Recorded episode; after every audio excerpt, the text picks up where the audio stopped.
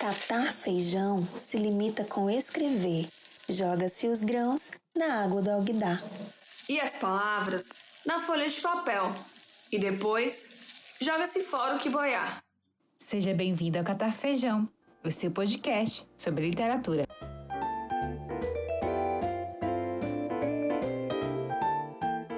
Olá pessoal, tudo bem com vocês? Estamos aqui novamente para mais um episódio do Catar Feijão, seu podcast de literatura.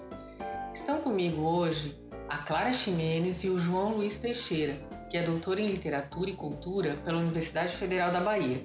Ah, e nas edições também o Renato Augusto. Este podcast é um projeto de extensão da Universidade Federal do Ceará e tem a intenção de conversar sobre literatura em outro formato, destacando obras, escritores e perspectivas a partir da produção científica desenvolvida pelo Grupo de Estudos de Literatura, Tradução e Suas Teorias, coordenado pela professora Roseli Cunha. Então, hoje está aqui com a gente o João Luiz, que é professor substituto na Universidade Estadual do Ceará. E o João, no mestrado, ele pesquisou a cultura pop norte-americana, principalmente um romance chamado On the Road, escrito por Jack Kerouac e publicado em 1957.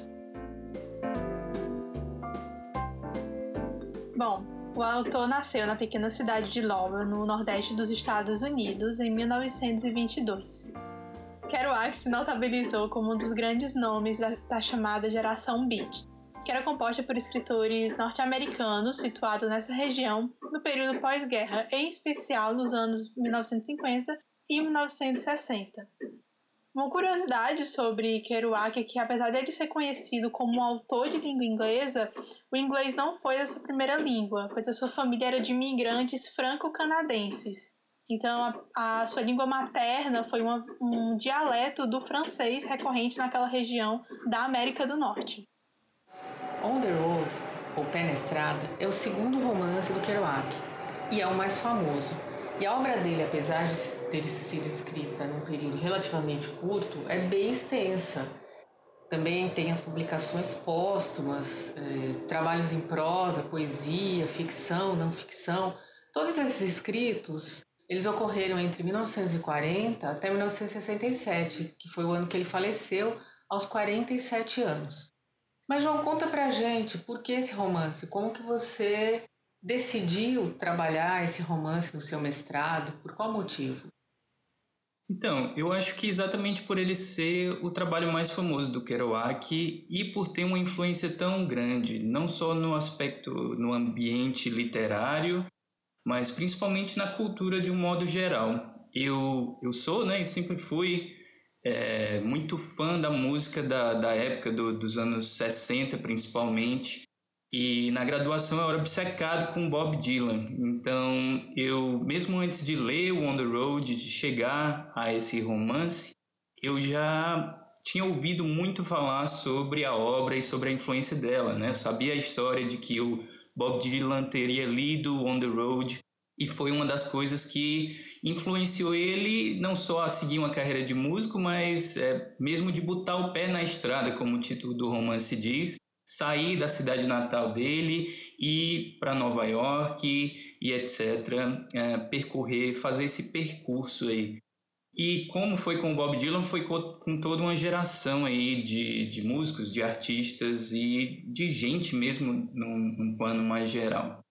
Mas antes de chegar ao Kerouac eu cheguei é, foi um, um, um, período gradativo, assim, eu fui chegando primeiro aos comparsas dele, né, então tem toda uma geração aí que é chamada de geração beat, é, que é composta por vários escritores, poetas, romancistas, e o primeiro deles que eu li foi o Allen Ginsberg, alguns uh, poemas do Allen Ginsberg, principalmente, e li um pouco do William Burroughs, é, não tanto dos demais, né, o Gregory Corso e o Lawrence Ferlinghetti, até que eu cheguei no, no Kerouac, né? Mas aí o, interessante é que quando eu cheguei lá, eu redescobri que todas essas figuras, esses personagens, apareciam novamente ali na literatura do Kerouac. E aí isso foi bem divertido.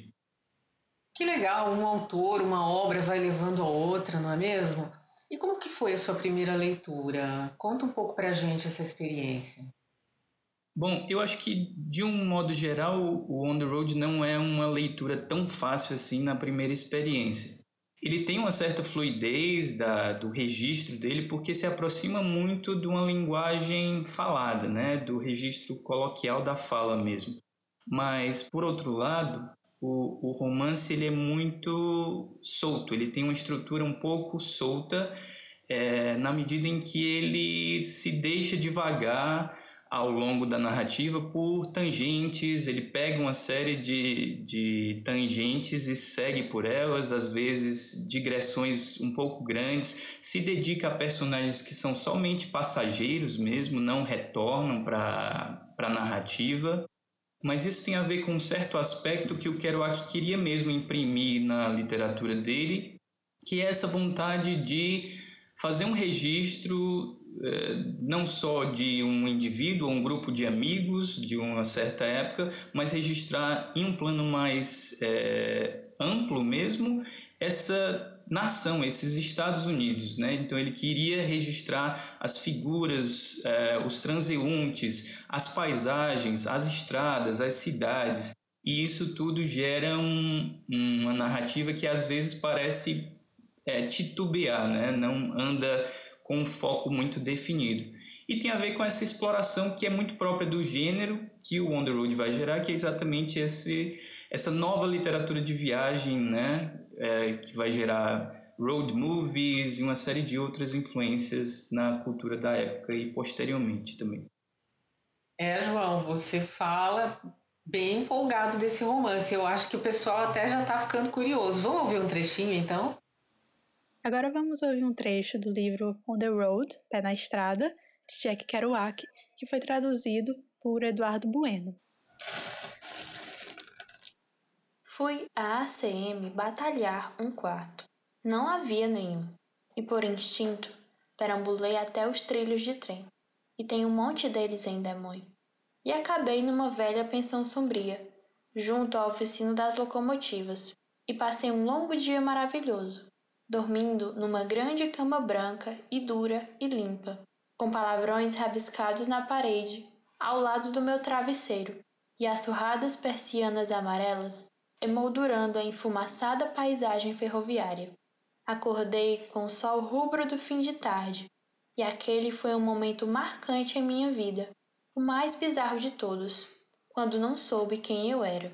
Estava longe de casa, assombrado e fatigado pela viagem, num quarto de hotel barato que nunca vira antes, ouvindo o silvo das locomotivas e o ranger das velhas madeiras do hotel e passos no andar de cima, e todos aqueles sons melancólicos. E olhei para o teto rachado, e por quinze estranhos segundos, realmente não soube quem eu era. Não fiquei apavorado, eu simplesmente era uma outra pessoa, um estranho, e toda a minha existência era uma vida mal assombrada, a vida de um fantasma. Eu estava na metade da América, na linha divisória entre o leste da minha juventude e o oeste do meu futuro, e é provável que tenha sido exatamente por isso que tudo se passou bem ali, naquele estranho entardecer avermelhado.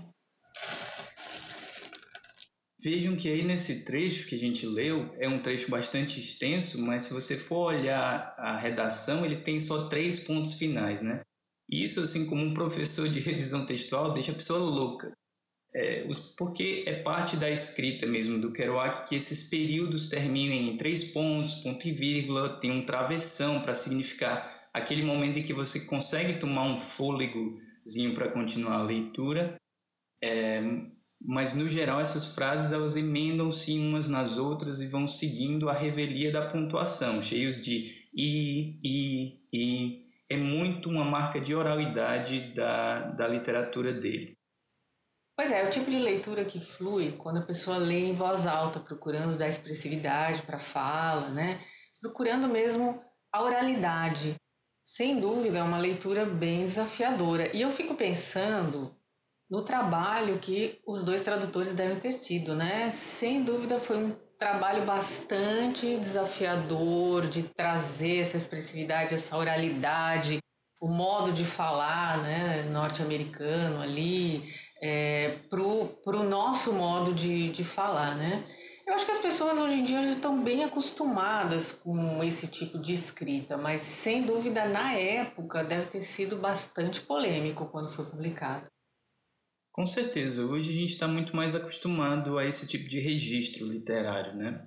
Mas na época, na verdade, ele foi lançado com uma versão mais editada, mais bem trabalhada, cheia de é, com as paragrafações, com a pontuação mais próxima do que é um registro uh, ortográfico gramatical correto, né? Considerado correto para a época e só mais tarde, né? Já depois que o Kerouac tinha falecido é que veio a público essa versão que a gente está lendo, que é a do manuscrito original, né? o chamado manuscrito original do Kerouac, que preserva essa dicção dele mais solta, mais desregrada.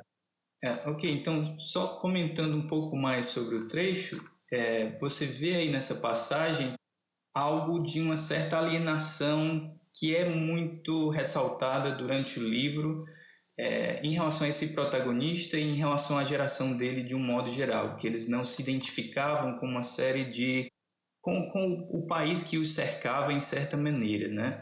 Apesar dessa alienação, dessa não identificação, há um desejo muito grande de se inserir na América, né? No, nos Estados Unidos. O próprio Walter Salles, que foi o diretor que adaptou On the Road para o cinema em 2012, ele disse que o On the Road era em certa medida, um romance sobre filhos de imigrantes que recusaram o papel que estava delineado para eles ao se inserir nos Estados Unidos. Então, essa vontade de inserção, né, de maneiras, ela vem de maneiras diferentes e normalmente ela leva a uma identificação desses protagonistas e dessa geração com os setores mais marginalizados da, da sociedade. E é isso que a gente vai ver ao longo do uh, On the Road ou pé na estrada, como fica em português. É uma forma de protesto, né? Uma geração que queria uma outra forma de vida, queria mudar aquelas convenções. Muito interessante. Agora, você, como é que você acha que essa obra pode ser entendida hoje? O que, que ela diria, o que, que ela traria para um, um leitor da, da nossa contemporaneidade? Eu acho que duas coisas especialmente me chamaram a atenção quando eu peguei o livro para ler de novo esse ano. Uma delas foi o frescor dessa narrativa de viagem mesmo, né? dessa literatura de viagem. A outra foi a musicalidade. Mas sobre essa primeira, é, acho que a gente está muito num período em que a gente está limitado nas nossas experiências de exploração do mundo. E para mim foi uma felicidade muito grande reencontrar essas descrições de viagens sem rumo, é, de estradas, de, de pessoas transeuntes e, e, e, desses percursos mesmo, né? Porque ele se dedica muito a fazer essa descrição das cidades, das pessoas, dos automóveis, dos trens. É, um paralelo interessante para entender essa dinâmica da época é a fotografia do Robert Frank, né? que é um suíço, fotógrafo suíço que percorreu os Estados Unidos nessa mesma época com a, uma vontade similar de registrar uh, o público, né, a nação. Ele tem uma publicação que foi lançada em 1958 chamada The Americans, né, ou Os Americanos. E, inclusive, ela foi prefaciada pelo Jack Kerouac. Então, tem um paralelo muito interessante entre as obras dos dois nessa vontade de percorrer a nação mesmo, percorrer o país, eh, os Estados Unidos, no caso. É, já a outra, é, esse outro aspecto que me chamou a atenção, o aspecto da musicalidade, tem muito a ver com o outro trecho que eu trouxe, então quem sabe a gente possa primeiro ouvir o trecho e aí depois eu comento um pouco mais sobre ele.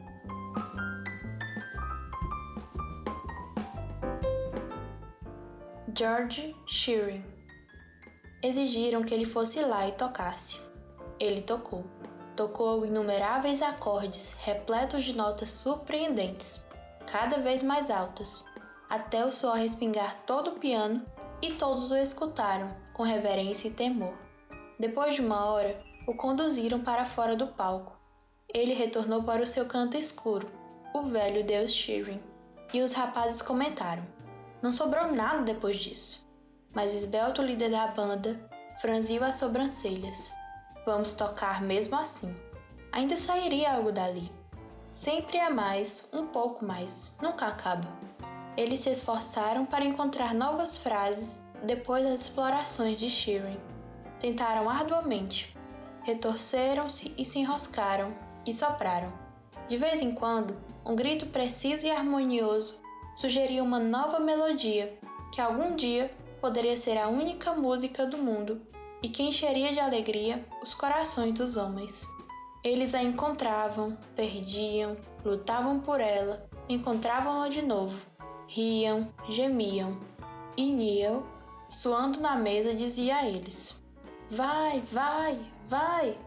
Às nove da manhã, todo mundo, músicos, garotas de slack, garçons e o trombonista magrinho e feliz, cambalearam do bar para o imenso rugido diurno de Chicago, para dormir até a outra noite selvagem do Bob. Neil e eu estremecemos maltrapilhos. É, pelo trecho a gente vê que é a narração de um ambiente, de um estilo de vida que deve ter chocado os leitores na época, né? Fazendo um paralelo, seria como um romance narrar em época aproximada, aquela boemia do samba, né? Ou atualmente é, o funk. Enfim, acho que deve ter sido bem polêmico lá na década de 1950. E é muito interessante ver essa confluência de artes né, no, no romance. É um romance que está ali envolvendo as outras artes, né? Isso, é, principalmente a música, né? É, é até um pouco estranho hoje a gente pensar no jazz, né? Porque o livro é muito pautado na sonoridade do jazz, mas é estranho para a gente hoje, né, como leitores contemporâneos, pensar no jazz como uma linguagem é, marginal, subversiva, né? Mas era o caso realmente na época, né? A, a, boa parte das viagens retratadas no romance se passam entre 1947 e 1950. Então, nesse período, era uma música que era é, nascente, né? Estava começando mesmo a, a, ter uma projeção nacional e aí um, um efeito grande. E o, o Jack Kerouac ele se identificava muito, ele identificava muito nessa forma especialmente na, na música é, afro-americana, né, na, na, música negra norte-americana, uma, uma, um tipo de arte que era genuinamente americana mesmo, né? diferente do, do romance, que tem uma tradição europeia muito antes disso, ele via ali uma, uma expressão genuína, genuinamente norte-americana. E isso ele vai usar é, ao longo da, da, narrativa como uma representação dentro da obra, mas também no próprio modo como ele decide contar essa história. Então tem uma lenda que o Jack Kerouac teria escrito esse esse esse romance de uma sentada apenas num período de duas a três semanas, regado a é, anfetaminas e jazz, né? Isso em parte é só uma lenda que não se sustenta, mas tem a ver com a uma ideia que é promovida ao longo da narrativa e que se sustenta também nessas, é, nesse extra, é, nesse mundo extra diegético da obra aí, né, por fora da obra, é, na figura desse autor que teria se inspirado e feito uma improvisação de momento para criar uma obra genial. E tem muito a ver com a aproximação com essas figuras da, da tradição é, do jazz e do blues norte-americano, mas dentro da obra se reflete numa figura é, ficcionalizada é, do Neil Cassidy, né? que é um personagem, um, um, contemporâneo de Jack Kerouac, que dentro da obra aparece com o nome Dean Moriarty. E é, a obra é basicamente sobre ele. Ele. O Kerouac começa falando sobre o, o Dean Moriarty e termina o romance falando sobre ele. É, dentro da obra, esse personagem representa exatamente isso, né? essa ligação entre a expressividade e a corporalidade. Nesse trecho que a gente leu, ele está suando, né? E, e, isso é recorrente toda vez que ele tenta se expressar. O, o, o esforço dele é tão grande que ele sua e transparece o suor dele na narrativa. Isso tem a ver com essa conexão que o, o Jack Kerouac estava tentando imprimir entre expressividade e corporalidade, né? através principalmente da figura do Neil dentro desse, desse romance. E também com essa ideia de improvisação, que ele resgata durante a narrativa e também nesse mito fora dela de que teria escrito o, o romance todo numa improvisação de duas a três semanas. Mas a verdade é que esse mito não se sustenta, né? Todo músico pode dizer isso para você, que ele não improvisa num vácuo a partir do nada. Ele improvisa porque ele exauriu ali a técnica dele a um ponto em que ele é, já domina aquele instrumento de uma maneira que ele consegue dialogar quase como se o instrumento fizesse uma parte fizesse parte do corpo desse indivíduo. Então é, é através de um de uma técnica exaustiva, né, de uma série de ensaios que, que ele consegue produzir o que a gente entende como improvisação.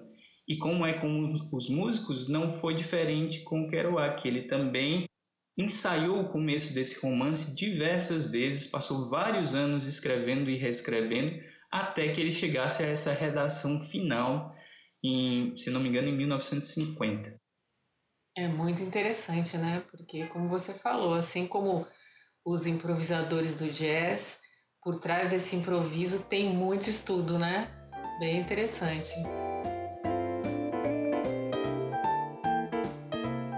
Pois é, e aí a gente tem a nossa sessão catando dicas. Que quais são as dicas aí que vocês trouxeram para o pessoal hoje?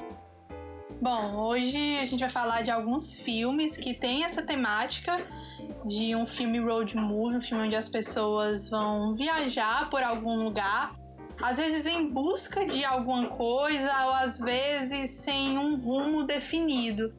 Uma pergunta que eu queria fazer para você, João. É, no livro do Kerouac, os personagens eles estão fazendo essa viagem em busca de alguma coisa? Eles procuram algo? Eu acho que, em geral, a, a exploração do road movie tem a ver exatamente com essa falta de objetivo claro, né? Então, acho que no On the Road é um pouco assim. Embora haja objetivos que aparecem de vez em quando, por boa parte do romance você não sabe exatamente o que, que eles estão buscando, né? É esse senso de busca por uma identidade, busca por figuras paternas que ambos os protagonistas é, são os dois principais, né? O Sal Paradise e o Dean Moriarty. Não tem essa figura paterna, então uma parte do livro se dedica exatamente a buscar um dos pais deles que eles acham que poderiam encontrar.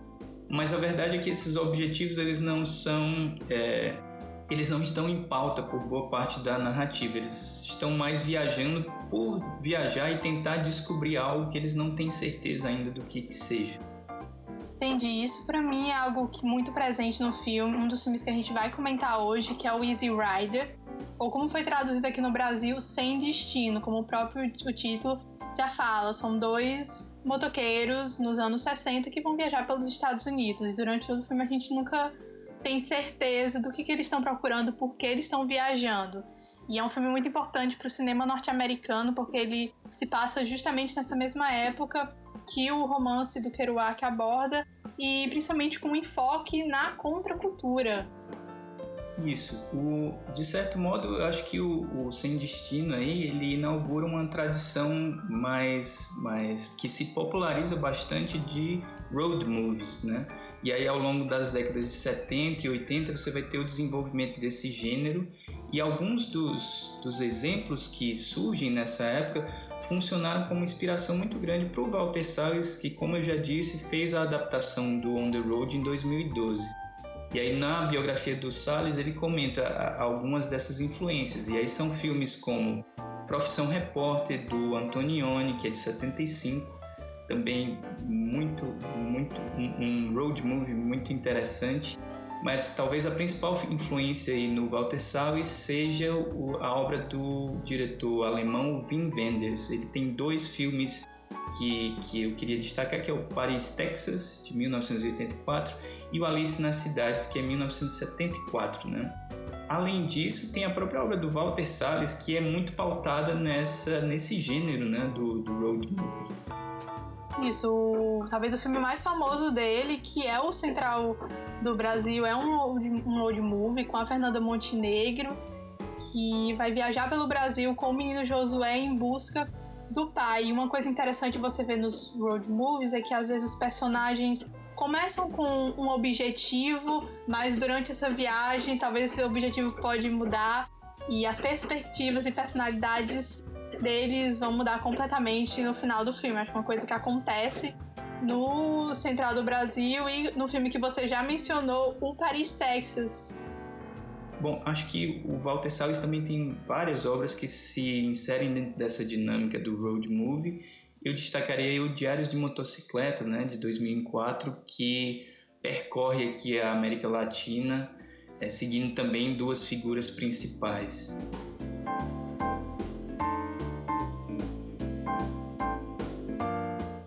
Muito bom, várias dicas hoje no Catando Dicas. Mas tudo que é bom dura pouco, né? Então a gente vai ficando por aqui. Espero que vocês tenham gostado dessa breve conversa sobre o Pé na Estrada, né, do Jack Kerouac. Quero agradecer muito a participação do João, né? E nós nos vemos aí nos próximos episódios. Eu que agradeço o convite. Obrigado por me receber e até a próxima. Tchau, tchau, pessoal. Até o próximo episódio. Se você quiser escutar os nossos episódios e também a primeira temporada, pode procurar a gente no Spotify e também você pode nos seguir no Facebook e no Instagram, arroba catafejão. Lá você pode comentar o que você achou sobre os episódios e dar sugestões.